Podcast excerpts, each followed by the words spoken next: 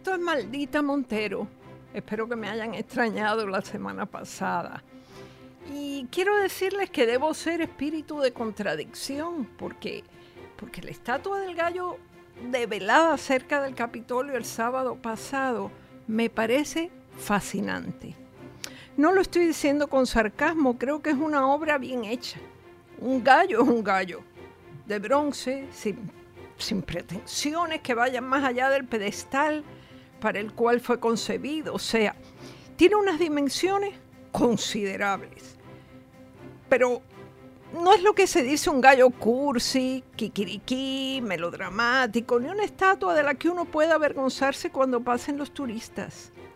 Horribles son las de los presidentes en miniatura, que están también por allí cerca. Eso sí es una ridiculez especie municipal, como diría el poeta Rubén Darío. O municipal y espesa, da igual, esos hombrecitos como pigmeos, asomados al tráfico que los ignora, a los conductores que los ignoran, son en realidad patéticos. No se puede decir otra cosa de ellos. Si fueran verdaderas obras de arte, hace rato que la prensa estadounidense los hubiera reseñado, les hubiese dedicado espacio, se organizarían excursiones para venir a verlos y por el contrario, allá impera la ley del silencio. Se callan por vergüenza ajena el gallo es distinto, recio, bien formado, con el pico abierto así.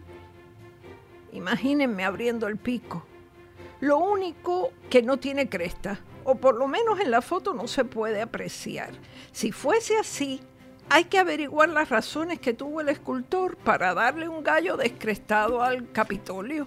Y lo peor, anoten esto las feministas, es la línea ligeramente machista que está grabada en la plataforma, en honor al deporte de los caballeros. Es excluyente, innecesariamente excluyente, porque muchas veces son las damas, las esposas de los galleros, quienes alimentan a las aves. El marido se demora en suponer en el tapón, y lo cierto es que los gallos tienen que comer antes de que, que oscurezca.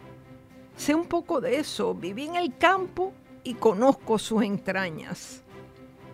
Es tremendo que el presidente del Senado haya mandado a grabar semejante inscripción, probablemente hace meses, ya que, que, un trabajo de esa naturaleza no se encarga de un día para otro, cuando aún no tenía los nervios de punta por los líos que han surgido. ¿Es premonitoria la estatua y su dedicatoria? No lo sé. Tuvo un presentimiento el líder legislativo y quiso perpetuarse o perpetuar su recuerdo en el hechizo del gallo detenido en un amanecer sin fecha, sin cresta, sin contendiente. En cualquier otro momento, ese gallo me habría parecido un acierto. No está mal, de verdad que lo creo así. Si salió caro es otra cosa, el bronce es caro. Pregúntenle a Rodán que trabajó la escultura de Balzac, un tipo gordo que escribía novelas todavía más gordas. Tal vez si he de ponerle una pega, un defecto a este gallo capitolino, diría que me falta el gallero, la figura humana. Pero eso tiene fácil solución. Van donde los hombrecitos del paseo de los presidentes, que por cierto nos costaron un millón de dólares, y se arranca la efigie del presidente Truman, que es el más antipático, y tiene la mano metida en el bolsillo.